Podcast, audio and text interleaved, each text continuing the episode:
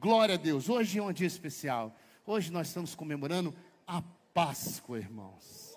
A Páscoa do Senhor. Chegou a Páscoa. Que maravilha, que coisa espetacular. Por quê? Porque há um poder, algo sobrenatural, algo que essa festa revela para nós, que alegra o nosso coração, que nos dá é, é, é, é força, que nos dá esperança, que nos dá é, é, sonhos novos. Por quê? Porque essa festa revela o Deus que nós temos, o seu poder, quem Ele é, o seu amor. E por isso é dia da gente se alegrar. Porque o Senhor estabeleceu essa festa como estatuto perpétuo, de geração em geração, para que a gente possa trazer a memória, como a ceia. E nós vamos ver que tudo isso está relacionado. A Páscoa que foi instituída lá no Velho Testamento, e hoje a verdadeira Páscoa que é o nosso Senhor Jesus, o nosso Cordeiro Pascal. Mas isso está aqui na palavra, e eu quero compartilhar com vocês nessa noite. Quero que você possa sair daqui com algo é, especial pra, de Deus para você. Amém? Abra sua Bíblia no livro de Êxodo, no capítulo 12. Nós vamos ver o texto que traz o surgimento da Páscoa. E nós vamos ver aqui os propósitos de Deus com a Páscoa, o que ele anuncia, o que foi profetizado desde lá do Velho Testamento, para nós, ainda hoje, agindo nas nossas vidas verdadeiramente. Não passou, é mais atual, é mais é, necessário e urgente para as nossas vidas do que você possa pensar ou imaginar. Acompanha aí. Acompanha na sua Bíblia. Coloca aí.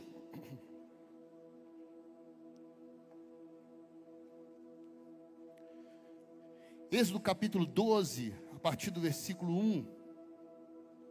Todo mundo está acompanhando aí? Vai passar no telão. Eu gosto muito que você acompanhe aí. No telão vai estar a versão que eu estou ministrando aqui, para poder bater bem.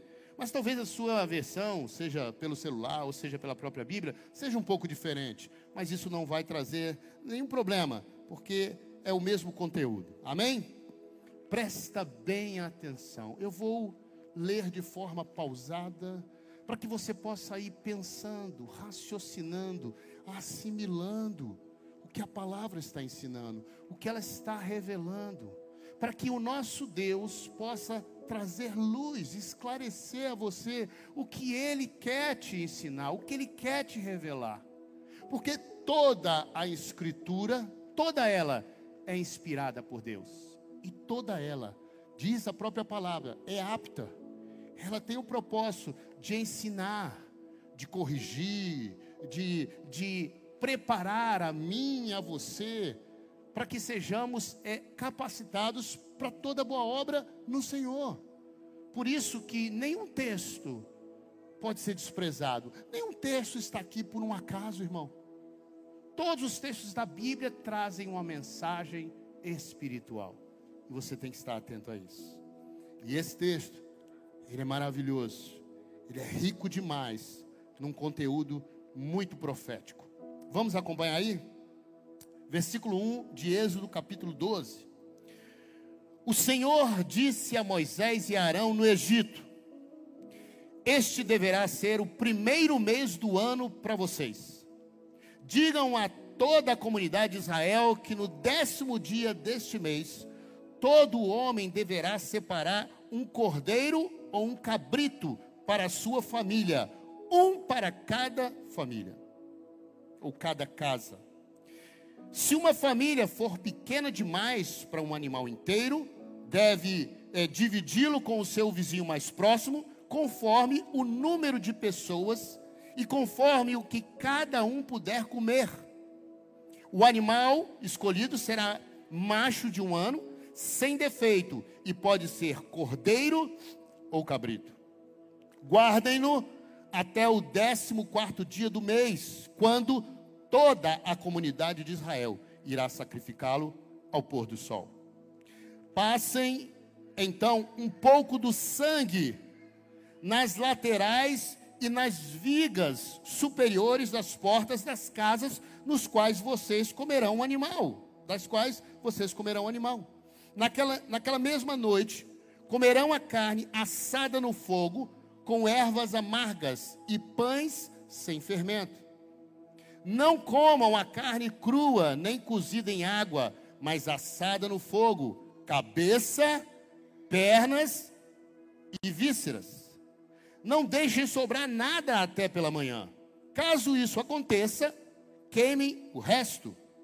Versículo 11: Ao comerem, estejam prontos para sair, cinto no lugar, sandália nos pés e cajado na mão. Comam apressadamente, esta é a Páscoa do Senhor. Versículo 12: Naquela mesma noite passarei pelo Egito e matarei todos os primogênitos, tanto de homens como de animais, e executarei juízo sobre todos os deuses do Egito. Eu sou o Senhor. Versículo 13: O sangue será um sinal para indicar as casas em que vocês estiverem. Quando eu vir o sangue, passarei adiante. Em algumas versões, passarei por cima. A praga de destruição não os atingirá quando eu ferir o Egito. Este dia será um memorial que vocês e todos os seus descendentes celebrarão como festa ao Senhor. Celebrem-no como decreto perpétuo. Feche os teus olhos mais uma vez. Pai amado, estamos diante de um texto tão conhecido, Senhor. Mesmo se alguém aqui não leu na tua palavra, provavelmente, certamente, já assistiu o cinema mostrando esse texto, esta encenação, esta passagem. Mas eu quero pedir nessa noite, Senhor, que tenhamos aqui uma revelação vinda da tua parte. Que cada um dos que estão aqui, dos que estão em casa, que vão ouvir hoje ou posteriormente esta mensagem, possam receber algo específico do Senhor para transformar a vida de cada um deles. Para que verdadeiramente eles possam viver a Páscoa do Senhor, que é libertação nós e a nossa casa libertos, livres. E assim, Senhor, eu profetizo sobre cada vida e oro em nome do nosso Senhor Jesus Cristo. E se você crê, diga amém. Meus amados, eu quero ser rápido em algumas passagens aqui, porque eu preciso que você entenda. Há, há muito a se ensinar acerca da Páscoa, porque é um texto profético, é um texto que traz é, inúmeras é, mensagens da parte de Deus com simbologia. A própria Bíblia vai explicar, mas levaria um bom tempo para a gente estudar. Tanto é que nós estudamos isso na escola de discípulos. Eu já fiz uma apostila só para estudar a Páscoa. São muitos detalhes. Mas eu quero sintetizar, eu quero, é, eu quero reunir aqui alguns pontos importantes para você que chegou aqui, que talvez vá ouvir uma primeira mensagem sobre a Páscoa verdadeira, você possa entender todo um contexto para que essa palavra possa ter um efeito sobre a sua vida. Essa passagem ela é rica em muitos detalhes, em coisas até curiosas que a gente vê aqui no Velho Testamento. A gente vê aqui um povo que era escravo e que Deus levantou um homem para libertar aquele povo. E Deus, né, então, é, faz, dá a eles um comando que para eles promoveria a libertação deles. Mas que, na verdade, esse evento é uma praga para o Egito. Se você já assistiu o filme ou lê a palavra, você sabe que o, o Egito sofreu com, com dez pragas, porque Faraó não queria soltar o povo de Deus. Então Deus foi liberando algumas manifestações de poder em forma de praga sobre aquele povo, para que eles vissem o poder de Deus e não confiassem nos seus deuses, e aí liberassem o povo. Só que Faraó, cada vez que Moisés é, é, lançava uma praga, um desafio, ele endurecia ainda mais o seu coração, ele tentava explicar aquilo, os seus, seus místicos, e eles não atendiam ao, ao comando. E isso se sucedeu até a décima praga para o Egito, que foi o que? A morte dos primogênitos. Por isso você vê essa instrução do Senhor, porque o anjo da morte viria aquela noite e todos os primogênitos iriam morrer. Não sei se você sabe, primogênito é o filho homem, o primeiro filho que nasce. Se você tem cinco filhos, o primeiro filho que nasceu homem é o primogênito. Hoje a gente considera mulheres também como primogênitos, mas biblicamente só os homens eram primogênitos. E ele estava dizendo que todos os primogênitos, de, dos homens e dos animais, morreriam aquela noite. Então, ele deu uma orientação, e foi o que nós lemos aqui. Ele disse: Olha, toda a comunidade de Israel vai se separar um cordeiro. Um cordeiro bom, um cordeiro que é sem mácula, ou seja, sem, sem mancha, ele é sem defeito. Vai separar, e no dia específico, esse dia, todos os que estavam nas casas iam imolar esse cordeiro, iam pegar o sangue e marcar nas casas, para que o anjo da morte viesse, visse o sinal e ali ele não entrasse, passasse. Mas toda casa que não tinha o sinal, presta atenção. Algumas coisas são chaves aqui que você vai no decorrer entendendo perfeitamente. Toda casa, diga toda casa, que não tivesse a marca, o anjo da morte entraria. Toda casa que não tivesse a marca, o anjo da morte entraria. Por isso Deus estabeleceu um sacrifício que foi daquele cordeiro para que o sangue daquele cordeiro fosse passado nos umbrais da porta. E assim, na hora que o anjo veio, só entrou na casa de quem? Daqueles que não tinham o Deus vivo como seu Senhor, na casa dos egípcios. E aí então ele entrava, e todos os primogênitos morreram aquela noite. Irmãos, a gente tem aqui uma série de detalhes, de pontos que eu quero trabalhar três específicos aqui, que vão trazer para nós algo muito importante para a nossa vida hoje. Não que os outros pontos que a gente podia gastar aqui, mas esses eu creio que vai fazer, vai ter relevância na sua vida ainda hoje, principalmente. Mas antes de eu tratar desses pontos no Velho Testamento, nessa história que a gente está lendo aqui, eu preciso que você entenda o que a própria Bíblia fala dessa história. O que a própria Bíblia, que não sou eu que estou falando, não sou eu que estou tentando pegar esses elementos e dar a eles uma espiritualidade ou um significado. Não. A própria palavra, ela vai dando a nós o entendimento do que foi esse momento, do que aconteceu nesse dia, o tamanho disso, qual o propósito de Deus, o que está profetizado aqui nesse momento.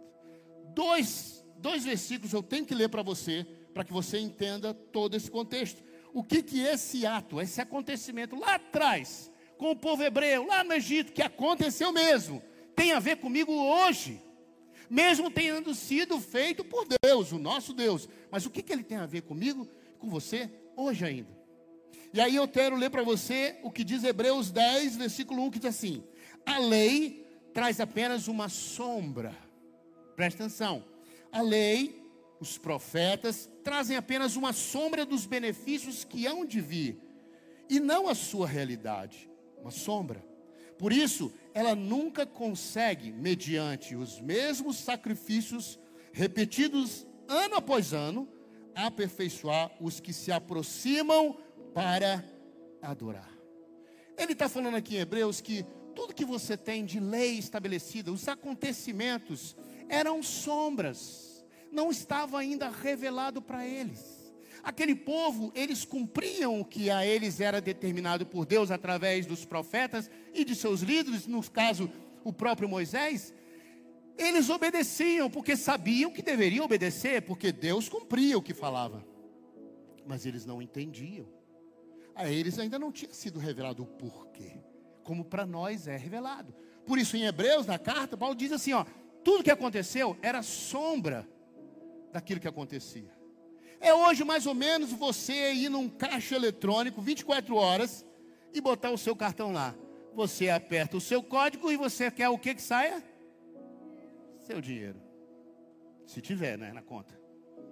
Do jeito que está hoje em dia, você vai não vai sair nada. Agora eu quero te perguntar, você sabe o que acontece para o seu dinheiro sair? Você não sabe. Porque ali aquela máquina física tem tanta engrenagem, tem tanta coisa ali dentro, para poder um computador que liga com a central, que vê se você tem saldo, que faz todo o processamento e manda a máquina processar ali, contar o dinheiro para sair ali para você pegar. Você não pensa isso, você não sabe o que está acontecendo. Você só quer o dinheiro, você só quer o resultado. Aquele povo fazia isso porque eles só queriam o resultado, eles só queriam a bênção de Deus. Por isso eles obedeciam, mas sem entendimento.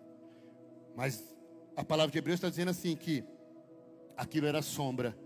Mas Jesus vem trazer revelação na sombra. Por isso eu quero que você entenda esse outro texto aqui. 1 Coríntios 5, 7 a 8. Livrem-se. Olha aqui, que aqui tem elementos desse texto lá de Êxodo que a gente leu. Olha aqui, mas nós estamos falando de 1 Coríntios. Nós estamos falando já depois de Jesus, tá bom? Livrem-se do fermento velho.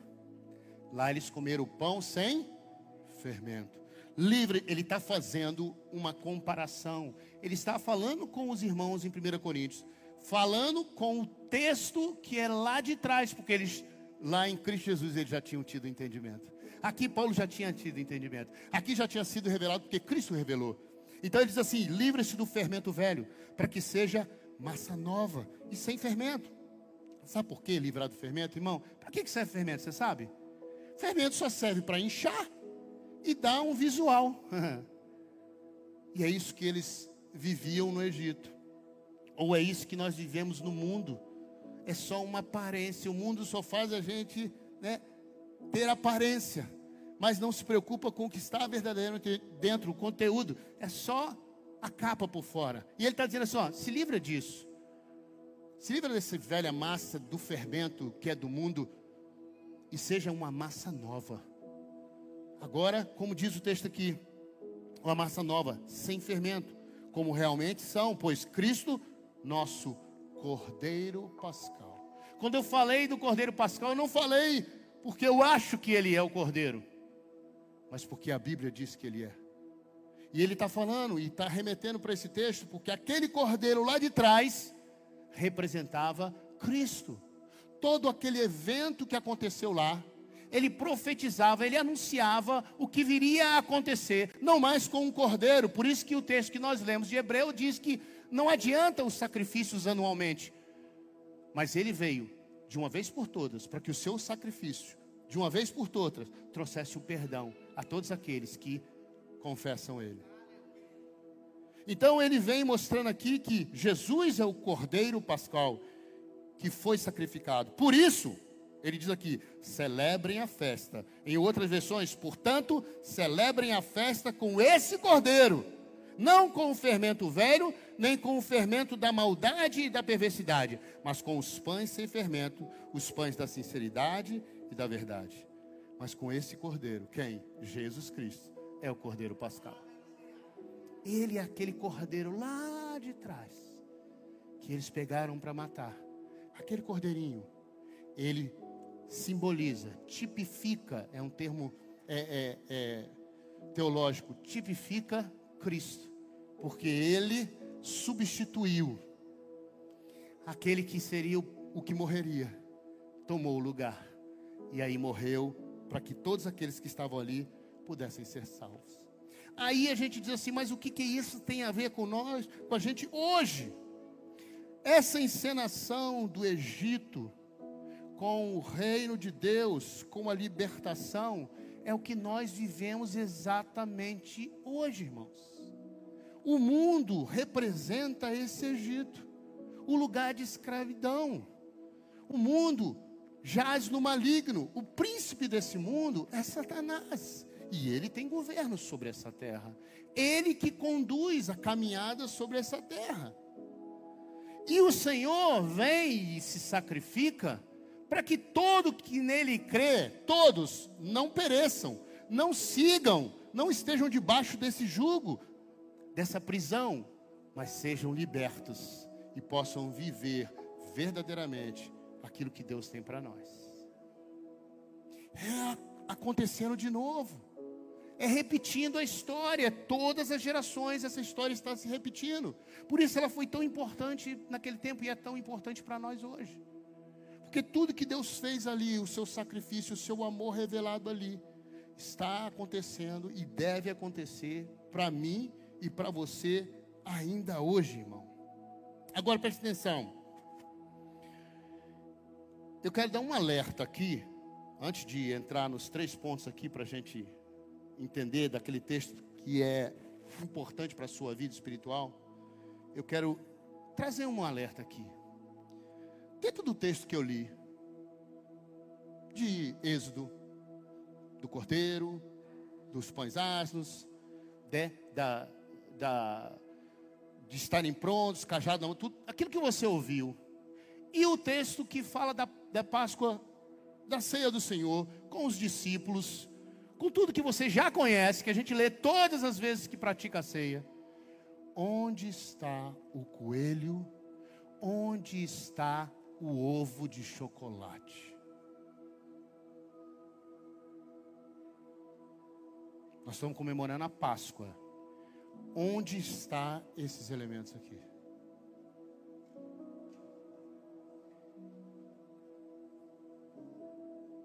Deixa eu te dar um alerta muito forte nessa noite. Talvez isso seja algo que vai, vai mexer com você quando sair daqui. Presta atenção uma coisa. O nascimento de Cristo é o quê? Poxa, que bom que só a pastora sabe. O nascimento de Cristo é o quê? O que, que tem no Natal? Ah, Papai Noel e árvore. A morte de Jesus é Páscoa. O que tem na Páscoa?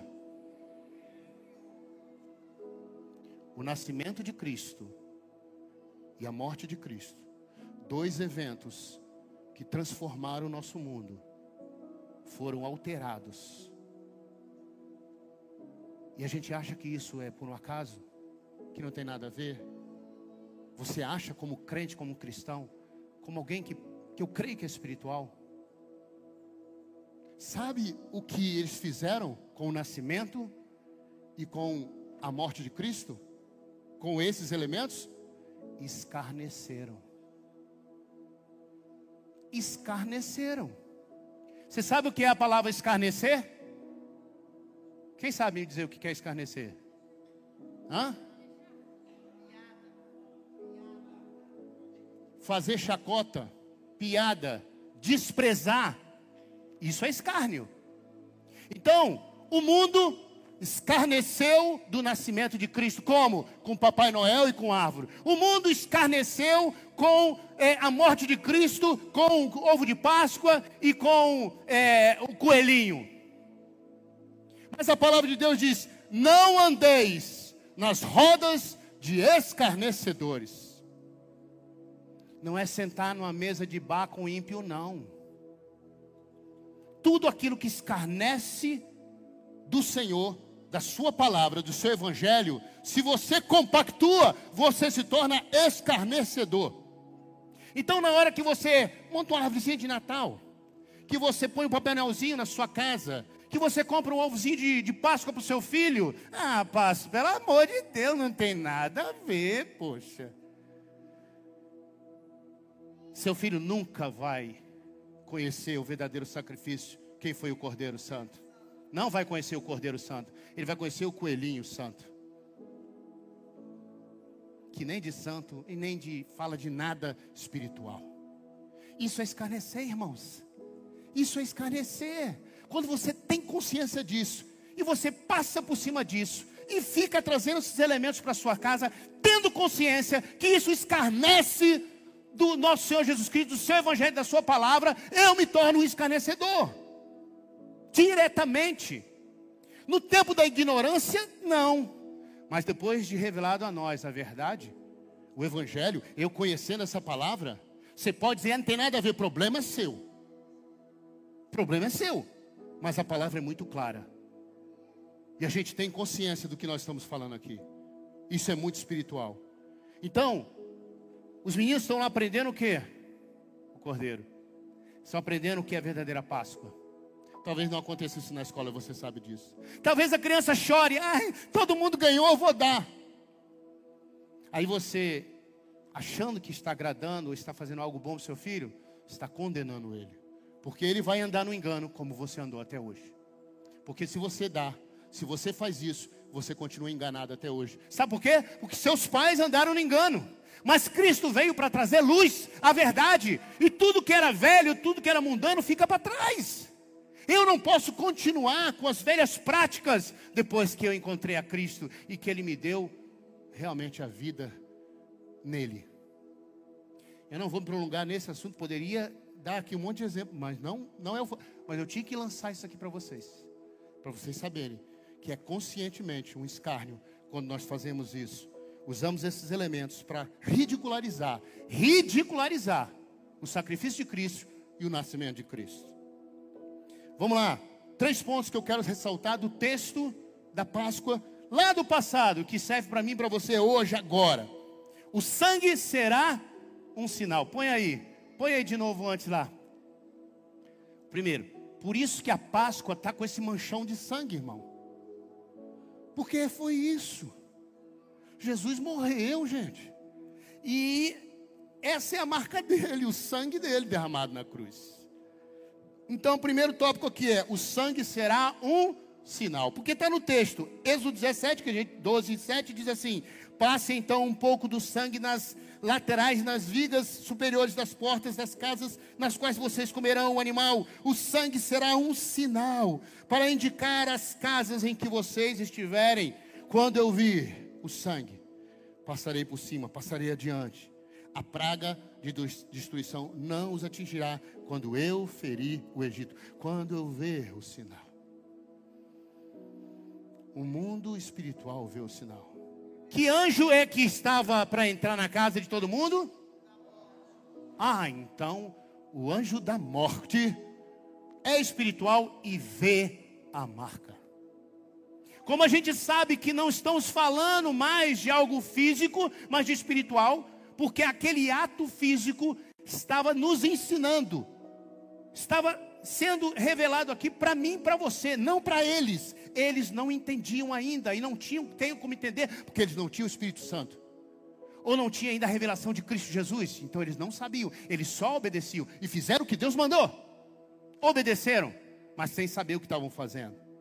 Então, o que é uma marca, irmão? O que é uma marca? O que é um sinal?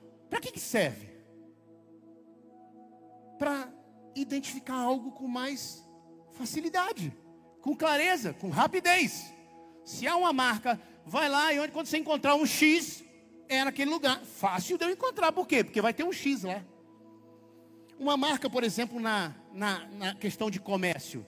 Comércio, uma marca, uma logomarca, fala. Você anda na rua e tem a logomarca de uma empresa que é muito conhecida e ela vai jogando. Então, onde ela botar aquela logomarca, a sua. Ah, é a empresa tal. Cadê a logomarca do projeto? Bota aí para mim, pode botar rapidinho aí, Gabriel. A logomarca do projeto lá, só o redondinho. Quando você olha, se você é membro do projeto, se você está conosco sempre, você vai saber que essa marca é a nossa marca. É o símbolo, é a logomarca do projeto. Não é essa não, é a pequenininha que bota aí, mas deixa lá, deixa lá. É uma, uma logomarca com esse, que é uma bailarina, que é uma história, não vou contar agora. Hein? É, projeto Duradouros, quando iniciou, mas é o nosso marca. Onde tiver, você vai ver, somos nós. Marca também é, serve para mostrar posse. É meu, está marcado. Por quê? Vou dar um exemplo bom. Lembrei aqui, o, meu, o teu pai, meu sogro, Vicente. Eu acho que minha sogra, minha sogra daí? Cadê ela? Neide está ali. Cadê o ferro de Vicente? Está lá ainda, de marcar o gado? Está guardado ainda? Ele tinha uma, é, a gente tinha fazenda de gado, pai de Cristina, e ele tinha um ferro que marcava o gado.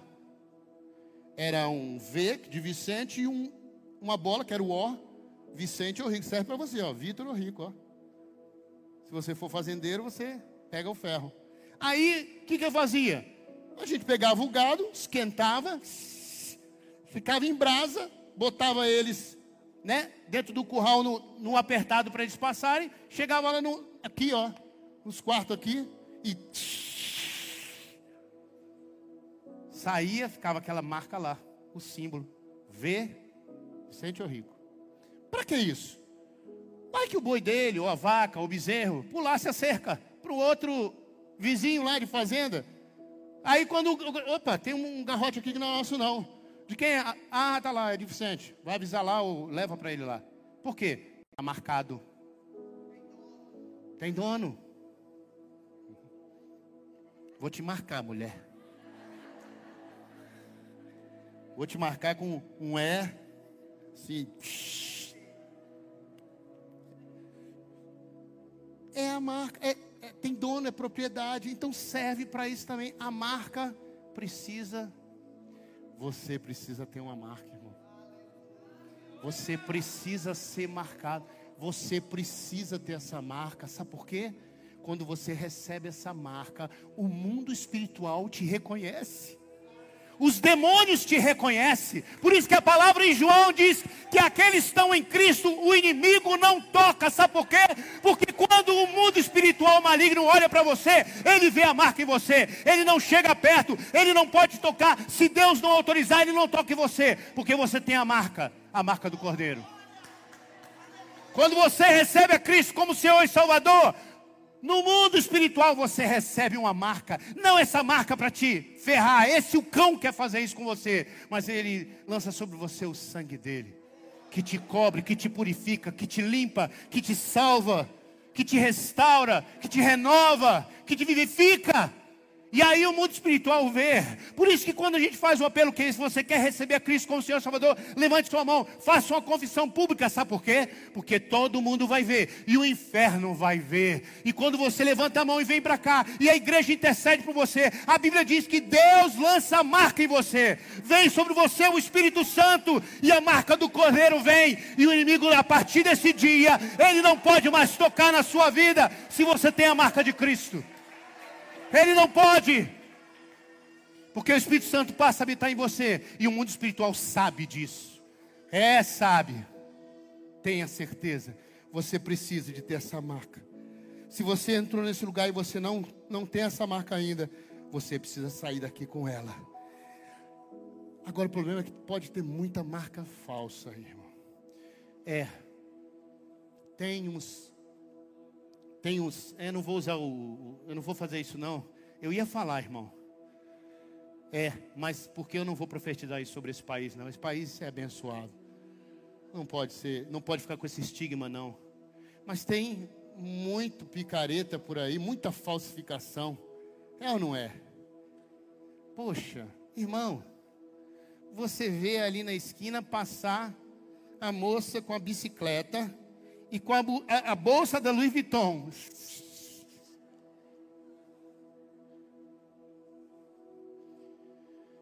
Se aquela fosse uma bolsa da Louis Vuitton, ela estava andando de carro.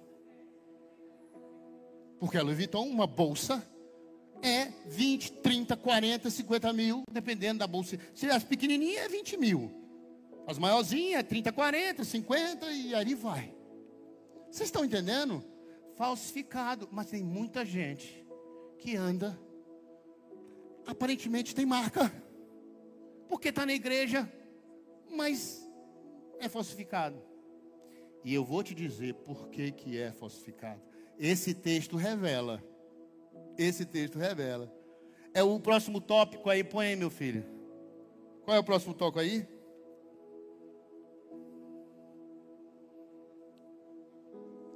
Não basta estar na casa com o sinal. Jesus, Deus falou assim, ó, entra na casa, e a casa que tiver o sinal, o anjo da morte não vai entrar, e você vai ser poupado da morte. Beleza, glória a Deus. Mas a orientação não foi só essa.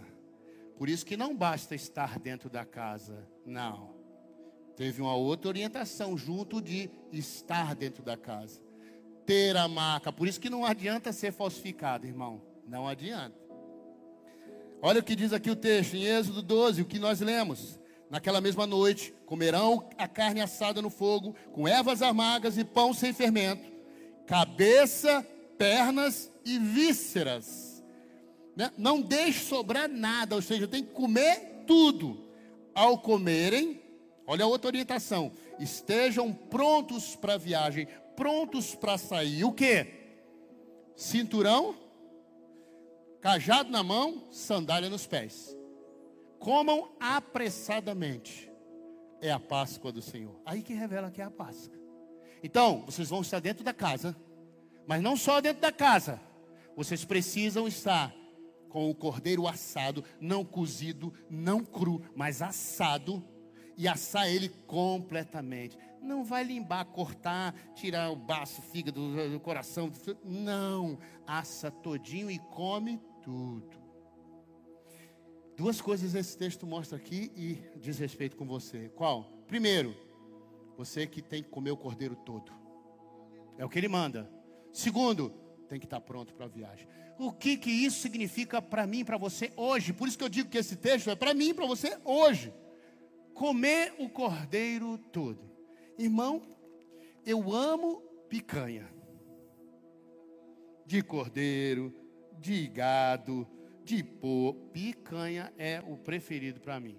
Mas também eu gosto no cordeiro um carrezinho. Você já viu o carré? Aquelas costelinhas do cordeiro. Meu Deus. Mas eu nunca comi e não vou comer. Baço, é, aquelas as vísceras entrando. Não vou comer isso, irmão. Não, não vou. Um fígadozinho até que eu como e gosto. Mas o restante eu não vou comer, não, irmão. Eu não quero, não. Se você fizer na sua casa, não me chama, não, que eu não vou comer, não. E eu sei que a maioria daqui não come. Talvez um ou outro, como uma coisa, vai dizer, mas o que ele quer dizer aqui é que não tinha esse negócio, tinha que comer todo ele. Era o que Deus estabeleceu. E o povo fazia o quê? Obedecia. Então, gostando ou não gostando, tinha ervas amargas. Eita, erva amarga! É, porque tem um significado também, mas nós não vamos falar da erva, não. Eu só vou falar só desse aqui, comer o cordeiro. Por quê? Porque, irmão, eu e você, a gente quer o gostoso de Jesus. A gente quer o bom de Jesus. A gente quer que Jesus cure a gente. A gente quer que Jesus prospere a gente. A gente quer que Jesus é, abençoe nossa casa. A gente quer que Jesus abençoe nossos filhos. A gente quer que Jesus nos dê saúde. Todo mundo quer o filé, a coisa boa. Mas ninguém quer sacrifício. Ninguém quer fugir do pecado. Ninguém quer se renunciar e fazer a vontade de Deus. Ninguém quer deixar de fazer a sua própria vontade para fazer a vontade do Pai. Isso é comer o cordeiro todo. Então não adianta, irmão. Viver Cristo não é só viver a coisa boa, não é só viver os benefícios que Deus nos dá. Viver Cristo, viver a palavra e viver com Deus é viver tudo o que Ele quer que a gente viva. Seja as coisas que agradam, mas sejam as coisas que sejam difíceis, mas precisa ser vivido. Por quê? Porque isso é ter a marca do Senhor. Isso me garante ter a marca do Senhor. Quando eu não renuncio aquilo que me custa, mas eu faço aquilo que Deus manda eu fazer, podendo me custar, não importa o quanto, mas eu me submeto à vontade do Senhor.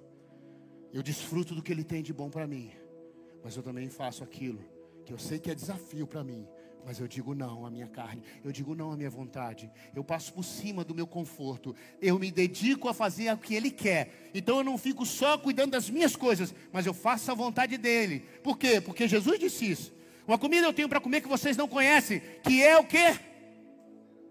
Fazer a vontade de Deus e realizar a sua obra. Essa é a comida. Quando você come aqui, presta atenção, quando você come aqui, você está dizendo ao Senhor: Senhor, eu estou comendo tudo, eu estou fazendo tudo que o Senhor mandou, eu estou em comunhão com o Senhor, por isso eu como do pão e bebo do cálice porque eu estou fazendo a tua vontade, eu não estou fazendo só a minha vontade. É claro que Deus concede que você tenha prazeres e vontades e Ele vai te abençoar, mas Ele espera que eu e você possamos fazer a vontade dEle sobre essa terra. Isso é comer o cordeiro todo. É, irmão. E aí ainda diz assim: estejam prontos para o quê? Para sair, para partir para a viagem. Por quê, irmão? Eles, eles estavam onde? Eles estavam onde? Meu Deus, alô? Rapaz, eu gosto de pregar nas igrejas pentecostal.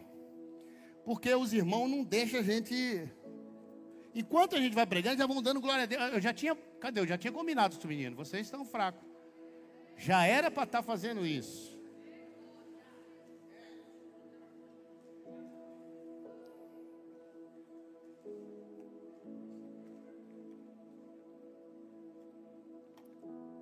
Estejam prontos. Cajado na mão, cinturão, calçado nos pés, sandália nos pés. Para quê? Eles estavam saindo de onde indo para onde, irmão? Saindo do Egito, indo para a terra prometida. E você, irmão? E você? Você pensa que você está fazendo o quê?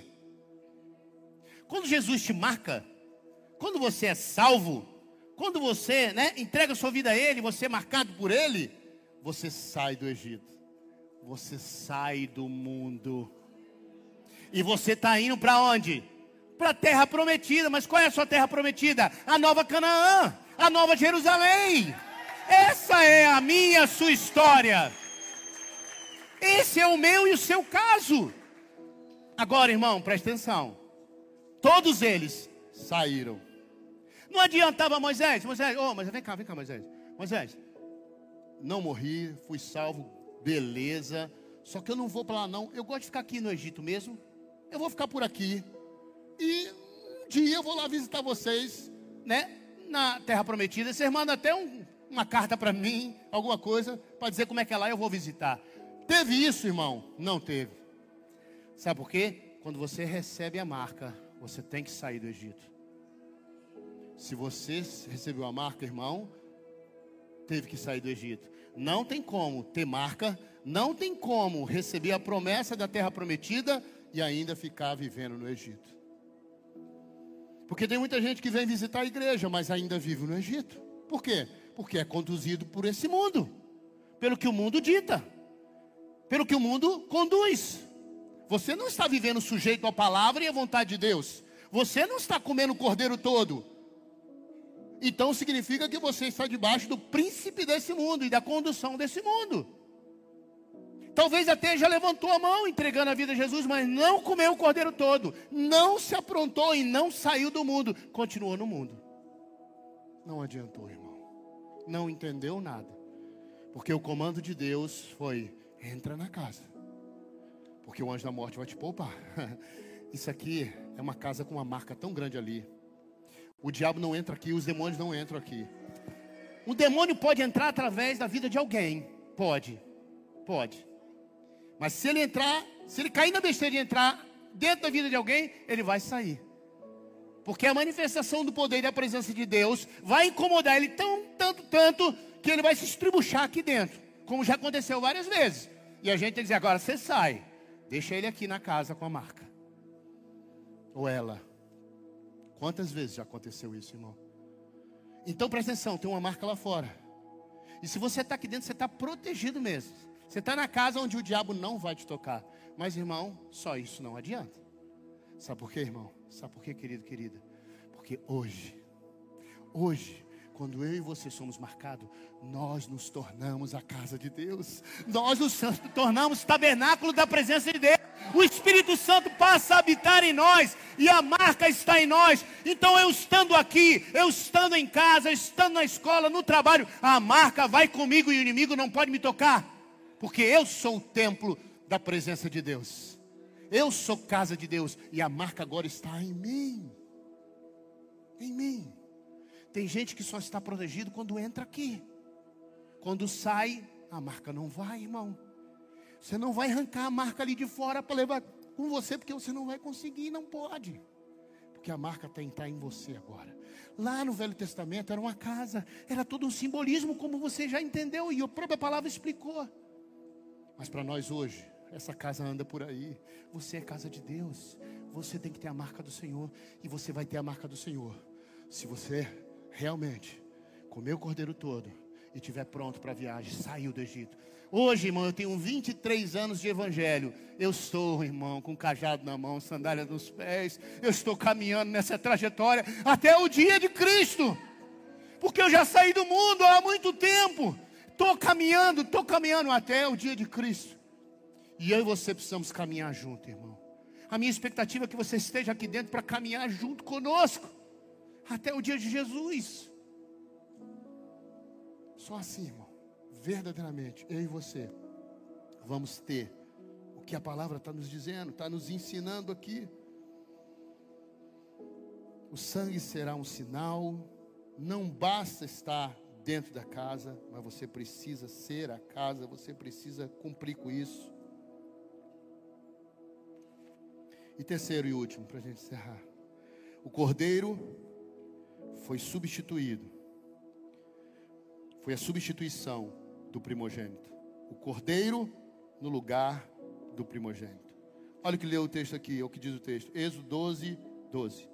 Naquela mesma noite, passarei pelo Egito e matarei todos os primogênitos, tanto dos homens como os dos animais, e executarei juízo sobre todos os deuses do Egito. Eu sou o Senhor.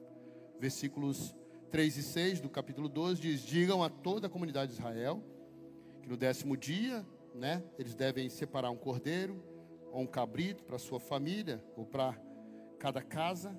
Guardem-no até o décimo quarto dia do mês, quando toda a comunidade de Israel irá sacrificá-lo ao pôr do sol.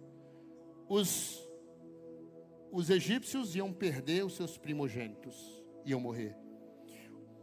Do povo hebreu, o que ia morrer era o cordeiro. Um cordeiro em cada casa. Jesus é o cordeiro pascal. Sabe por quê? Porque ele foi esse que tomou o seu lugar, irmão. Você precisa entender isso de uma vez por todas. Jesus morreu a sua morte. Você, eu, estávamos condenados. Porque nós precisávamos de salvação, de libertação. E Jesus então morre como um cordeiro, mas ao mesmo tempo ele é o primogênito. Ele toma aqui as tuas posições para que eu e você tivéssemos vida. Olha o que diz esse texto de Romano 8, 29. Pois aqueles que de antemão conheceu também os predestinou para serem conforme a imagem do seu filho, a fim de que ele seja o primogênito entre muitos irmãos. Se os primogênitos iam morrer, ele tomou o lugar. Qualquer um de nós foi salvo por Ele. Ele salvou a todos nós. E eu e você precisamos entender quem é Jesus para nós: o nosso libertador, o nosso salvador, aquele que nos comprou com o preço de sangue. Por quê? Porque estávamos condenados. Ele nos comprou com esse preço. Somos dele.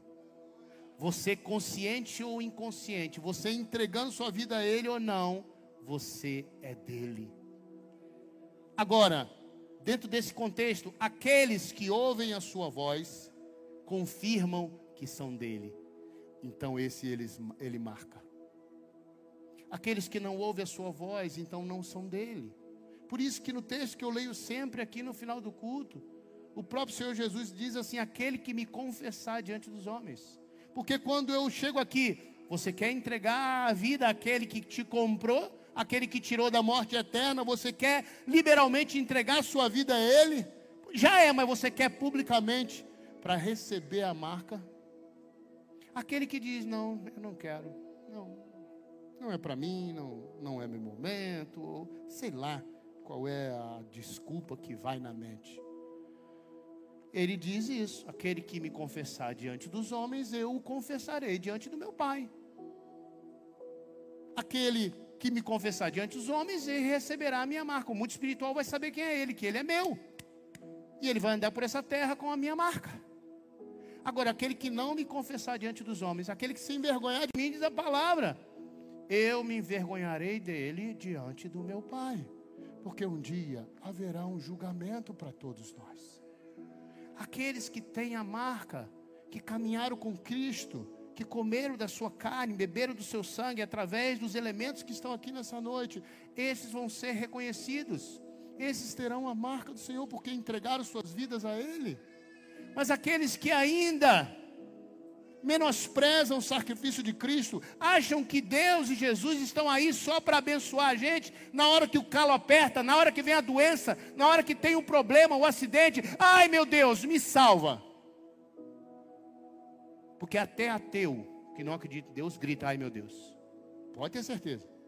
Nesse momento, todo mundo grita: ai meu Deus. Mas é bom você gritar, pode gritar mesmo, mas para alguém que você conhece e te conhece. Porque aí, irmão, você é ouvido. Aí Deus manda o socorro. Deus levanta um exército.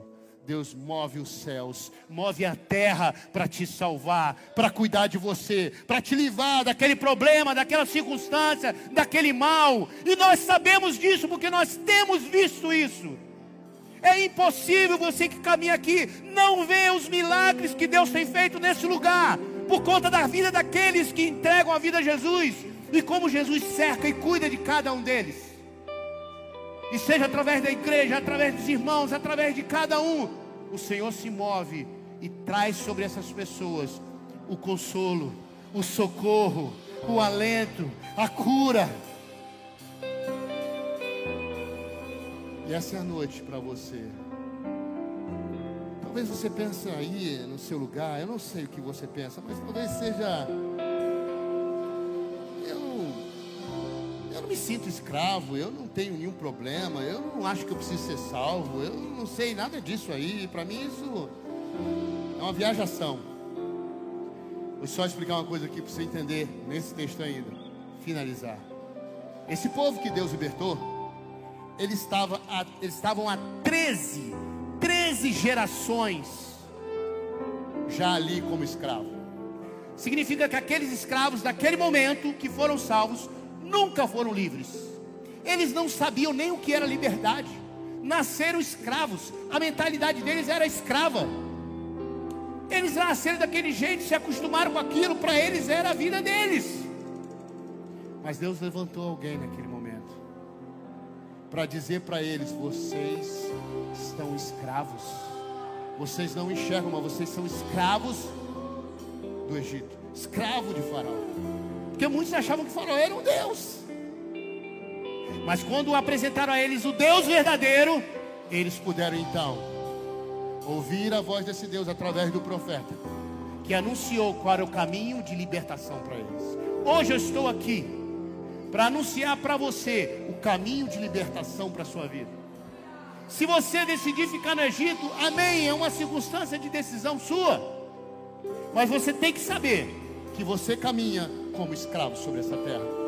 Enquanto nós vivemos nessa terra sem o entendimento e a revelação de Cristo, sem o Espírito Santo e sem a marca, nós não entendemos as coisas espirituais, nós não enxergamos. A gente pode ouvir falar, achar interessante, ter algumas experiências, mas a gente não discerne, não entende. Por quê? Porque sobre nós ainda não veio a marca e nem o Espírito Santo que revela todas as coisas. E essa noite eu estou te apresentando um caminho que é o caminho de libertação para essa condição, e trazer você para uma outra condição, a condição de ser alguém lavado, remido, salvo na presença de Deus, para que você possa desfrutar das promessas do Senhor e ter uma vida plena ainda aqui, conhecendo a vontade de Deus para sua vida e sendo amparado e cuidado por Ele. E ainda, no dia que você partir, você vai ouvir do Senhor a frase maravilhosa que diz assim: Vinde, benditos de meu Pai. Aqueles que têm a marca, aqueles que viveram a vontade de Deus, que conheceram Ele não de ouvir falar, mas verdadeiramente tiveram experiências de confirmação da vontade dele sobre a sua vida, esses vão ouvir: Vinde, benditos de meu Pai. O próprio Senhor vai te receber. Feche os teus olhos agora. Feche os teus olhos. Feche os teus olhos. Eu não sei como você entrou aqui, eu não sei qual a sua situação, eu não sei o que você já tem ouvido do Evangelho, da palavra, o quanto você já entendeu ou não. Para aqueles que estão aqui e já entenderam isso, já entregaram a vida ao Senhor, já receberam a marca, essa palavra é apenas para fortalecimento da tua fé, para conserto, para transformação em alguma área, não sei, mas vai servir, é claro. Mas eu quero falar com você que entrou aqui e ainda vive sem a marca. E não adianta você dizer assim, não, mas eu tenho marca, eu, eu, eu acredito em Deus, é, minha família tem a marca. É, não adianta estar na casa que tem a marca. Não adianta. Só se você cumprir com o que Deus mandou fazer. O cordeiro todo. Está pronto para a viagem. E se nessa noite você entrou nessa, nesse lugar aqui e você não tem a marca, porque você nunca confessou Jesus publicamente. Sim, só recebe esta marca quem publicamente declara Jesus Cristo como Senhor, dando glórias a Ele Porque quando a gente se arrepende, quando a gente confessa, quando a gente se expõe, a gente dá glórias ao Senhor. A gente pode verdadeiramente estar diante de Deus e Deus nos honrar. Porque Deus vem e traz sobre nós a marca diante dos homens e diante dos céus. Se eu estou falando com você aqui nessa noite, se você entrou aqui, talvez já tenha entrado algumas vezes, já tenha ouvido aqui em outro lugar, mas ainda tem relutado, ainda tem deixado isso de lado, como se não fosse para você. Mas eu quero dizer que isso diz respeito à sua vida e à sua eternidade. Porque só viverá a eternidade com Deus quem entregar a vida a Jesus, assim diz a palavra. Seja dos evangélicos, seja dos católicos, se você entrou aqui Toda a palavra, se você crê nela, diz que Jesus Cristo é o caminho, a verdade e a vida. Ninguém verá o Pai senão por Ele. Por isso que Ele tem que ser o seu Senhor e o seu Salvador, declarado publicamente, para que os céus, o inferno, o mundo espiritual e os homens. Vejam que você escolheu receber a marca do Cordeiro. Se há alguém nessa noite que entrou aqui, nunca fez uma confissão pública e quer sair daqui nesta noite, tendo a convicção, a certeza, porque quem garante não sou eu, quem garante é a palavra, porque a igreja vai testemunhar, a igreja vai orar, os céus vai ver, o Senhor vai se alegrar e os céus vai entrar em festa pela sua vida, que se arrepende e reconhece publicamente o governo de Deus na sua vida. Se você entrou nessa noite e quer sair com a marca do Cordeiro, faz um sinal para mim. E eu quero orar por você. Deus te abençoe, minha querida. Eu quero orar por você hoje, porque o seu nome vai estar escrito hoje no livro da vida. Há mais alguém além dela que reconheceu? Deus te abençoe, minha querida. Acende a luz, eu quero ver. Há mais alguém? Deus te abençoe, minha querida, você é atrás. Há mais alguém? Senhor, hoje eu quero sair daqui com a marca do Cordeiro iniciar, faz sinal, Deus te abençoe, meu querido. Tem mais alguém que sai daqui e diz assim: a marca do cordeiro. Eu não saio daqui sem a marca do cordeiro. É hoje a sua noite. Quem mais? Quem levantou a mão? Deus te abençoe, minha querida. Você que entendeu, você que aí no teu lugar, o teu coração, a tua vontade, a palavra de Deus diz assim: se você ouvir a voz do Senhor, não endureçai o vosso coração. Essa palavra não é de homem, eu quero te dizer. Eu sou um homem de Deus que caminho diante dele, servindo a ele há muito tempo, abdicando das minhas vontades, dos meus desejos, para seguir ele, com o cajado na mão, sandálias nos pés, cinto e comendo o cordeiro todo, todo dia. Eu quero te dizer: essa palavra não vem de mim, vem do Senhor. Por isso, não endureça seu coração. Se hoje ouvires a minha voz, diz o Senhor, não endureça o vosso coração, mas ceda à voz do Espírito. Se você entrou nesse lugar e nunca fez uma confissão pública, não arrisque sair daqui sem a marca do Cordeiro. O dia de amanhã não nos pertence. Hoje é dia de salvação para a sua vida. E eu quero colocar isso diante de você, porque Deus colocou. Ele diz assim: coloco diante de vós a bênção e a vida, a morte e a maldição. Escolha, pois, diz o Senhor, a vida quem disse isso foi o Senhor. Ele apresenta e nós não vamos ter desculpa. Porque quando você fechar os olhos, que pode ser a qualquer momento, o julgamento, o dia de Cristo chegou para você. E aí, não tem o que reclamar. A você foi dado a escolha, mas você não escolheu a vida e a bênção com Deus. Escolheu continuar caminhando, arriscando nesse mundo, no Egito, pronto para Ele fazer o que quiser com você. Então nessa noite, não retenha. Se Deus fala com você, se você sentiu, é noite de salvação. Há mais alguém? Se há mais alguém, faz um sinal para mim. Não é só para mim, você está fazendo um sinal para os céus. A igreja vai ver. Deus te abençoe, meu jovem. A igreja vai ver. Mas é os céus que está vendo.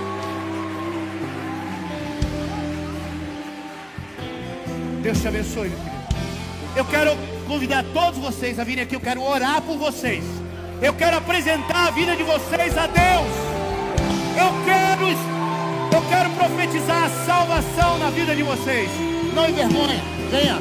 O mais difícil você já fez. Vem aqui. Quem você viu que levantou a mão, acompanhe essa pessoa, por favor. Às vezes a pessoa é visitante, fica envergonhado.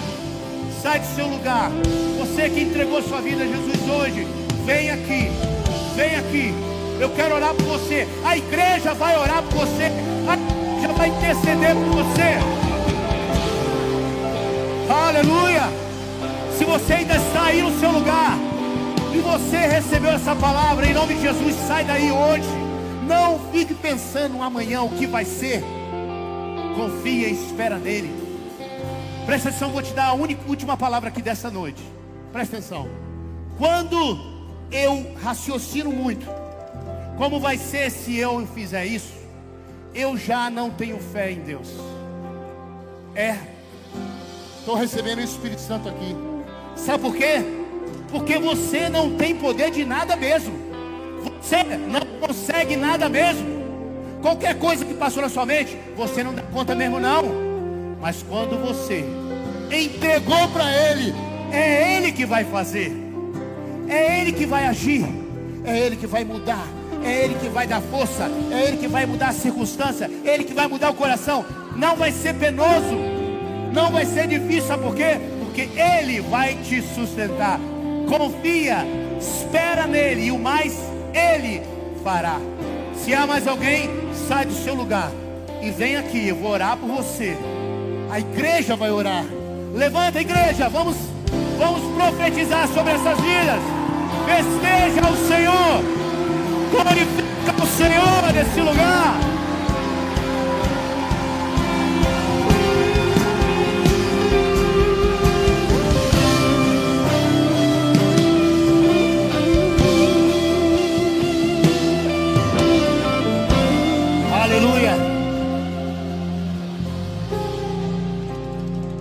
Vou orar por essas pessoas. Quero que você estenda as suas mãos aqui para frente. Não, não deixa para outro culto não. É hoje. Não deixa para a próxima vez não. É hoje. É hoje. É com você. É hoje. Vem hoje para cá. Deixa Deus fazer essa obra na sua vida. Em nome de Jesus. Sai do seu lugar agora e vem hoje aqui. Hoje é dia da sua salvação. Não é amanhã, não é depois. É hoje. Recobaraceira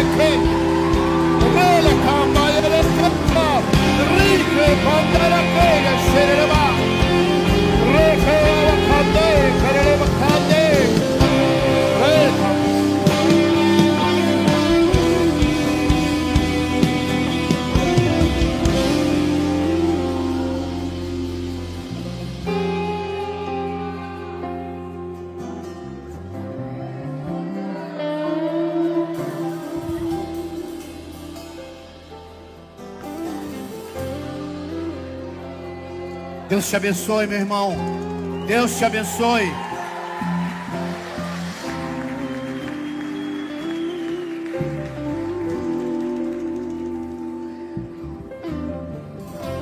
Eu queria pedir que você estendesse as mãos, você que tem a marca do Cordeiro.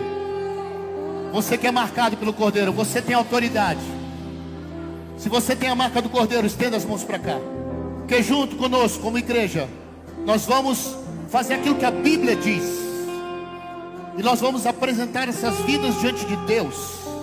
E como a palavra diz, se cumpre agora. Aqueles que confessam a Jesus diante dos homens recebem a marca do Cordeiro e o dom do Espírito Santo. E nessa noite isso se cumpre na vida de cada um. Pai amado, eu me coloco agora, Deus, como intercessor por essas vidas. Eu te apresento essas vidas nessa noite, Deus aquilo que o Senhor colocou em seus corações. Eu estou aqui como mensageiro do Senhor para declarar a tua palavra e não a minha. Então, no poder da tua palavra, eu declaro salvação sobre essas vidas. Eu declaro que os nomes delas serão escritos no livro da vida, como está escrito na tua palavra. Eu declaro que toda condenação do mal, tudo que o inimigo intentou contra eles não prevalecerá mais. Suas mentes, seus corações, suas vidas são libertas agora, hoje livres para que o Senhor possa governar cada um deles, a mente, o coração, a vida, a família, em nome de Jesus. Pai, que tudo, tudo que o inimigo construiu na mente, fez com que eles pecassem. Deus, a tua palavra diz que aqueles que estão em Cristo são novas criaturas. As coisas velhas passaram, eis que tudo se fez novo. Então, Pai, agora traz novidade de vida para cada um deles.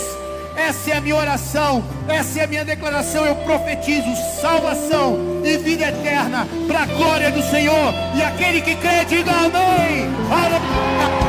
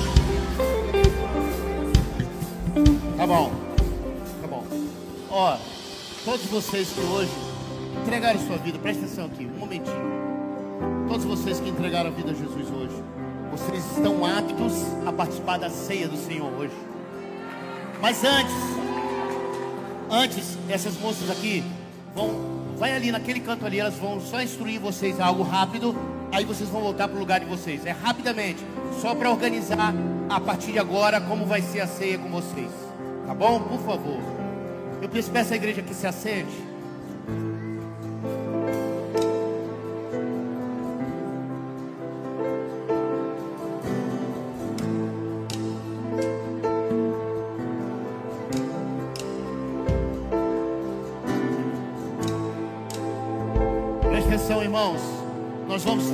Da ceia agora. E hoje fica fácil de você entender. Com o texto que foi ministrado. Se você entrou nesse lugar, você já entregou sua vida a Cristo. Se você, inclusive, já foi batizado, ou mesmo já entregou a vida a Cristo. E você está caminhando em comunhão com a igreja, sendo igreja a partir desse tempo então hoje você está apto para participar da mesa do Senhor. A Bíblia diz assim: ó, examine-se o homem a si mesmo. Eu não posso dizer você vai vir ou não vai. A palavra é ensinada. Se você quiser, venha para ser abençoado se estiver dentro das condições que a palavra estipulou. Se você é batizado, se você já entregou sua vida a Jesus, então você participa dessa ceia. Se não, a palavra de Deus diz que é juízo para você, porque você está ouvindo qual é o caminho para participar e mesmo assim não está considerando a palavra. Eu te desaconselho a participar se você estiver nessa condição, porque essa é uma condição daqueles que são é, batizados e entregaram a vida a Jesus. Eu quero chamar os irmãos para pegarem aqui os elementos. Como vamos fazer? Fica de pé, todos que vão participar, fiquem de pé. Você vai participar, está na condição correta, então fica de pé. Eu vou orar aqui, consagrar os elementos. Quando você receber os dois elementos, os dois irmãos, o pão e o cálice, aí você se assenta, para a gente ver que todo mundo recebeu. Enquanto você receber só um, continua de pé, tá bom? Então esse é o procedimento a partir de agora. Eu quero que vocês tenham reverência, fiquem tranquilos. Ministério de Louvor vai conduzindo a gente num tempo de adoração. Você vai receber os elementos e vai aguardar em oração, no espírito de reverência. Pai amado, Eu quero consagrar esses elementos que representam o teu corpo e o teu sangue. Quero pedir que cumpra o propósito nessa noite, Pai. Porque nós estamos aqui lembrando do teu sacrifício. Tu és a nossa Páscoa. Tu és o Cordeiro Pascal. E que possamos entender definitivamente nessa noite o valor disso para cada um de nós. Assim eu consagro esses elementos. Em nome de Jesus. Fiquem de pé quem vai participar e receba os elementos. Porta da casa mais simples, que o anjo da morte não entra. Estrada que corre pro mar, o vento que abre caminho é você.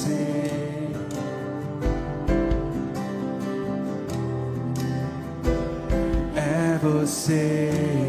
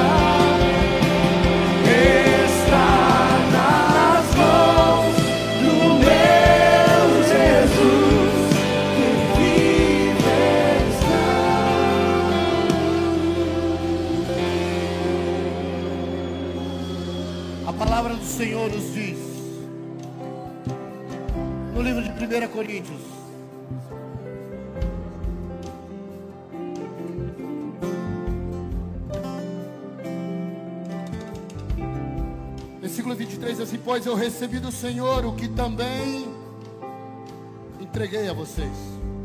Que o Senhor Jesus, na noite em que foi traído, tomou o pão e, tendo dado graças, o partiu e disse: Isto é o meu corpo que é dado em favor de vocês.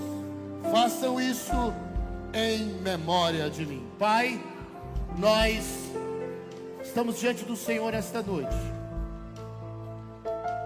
Agradecidos porque o Senhor nos amou de tal maneira que se entregou, nos dando a condição de hoje termos vida, vida verdadeira sobre essa terra e ainda a certeza, a promessa da salvação contigo para a eternidade.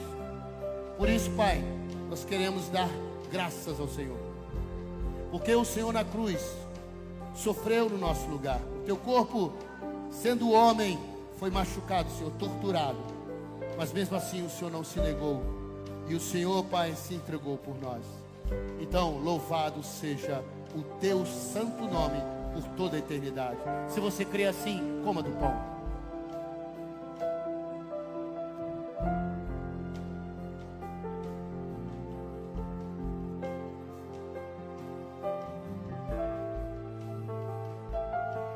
Diz o texto ainda, da mesma forma, depois de haver ele tomado o cálice, ele diz, eh, desculpe, portanto, da mesma forma, depois de ter sim, ceado, ele tomou o cálice e disse: Este cálice é a nova aliança em meu nome. Faça isto sempre que o beberes em memória de mim. Porque sempre que vocês comem deste pão e bebem deste cálice, vocês anunciam a morte do Senhor até que ele venha. Pai, mais uma vez oramos agora diante do, do cálice, que representa o teu sangue. Pai amado, obrigado. Obrigado porque se entregou na cruz. Porque lá já era Deus, já era Senhor. E mesmo assim, se fez homem, sofreu e derramou o teu sangue precioso no nosso lugar. O sangue que cura, o sangue que lava, o sangue que restaura, o sangue que salva, o sangue que nos marca, nos coloca um sinal. E nessa noite glorificamos e exaltamos o teu nome por isso. Seja exaltado para todo sempre. Essa é a nossa gratidão diante do Senhor. E assim, todos nós, nós vamos beber do cálice. Aleluia! Glória a Deus! Aplauda o nosso Senhor!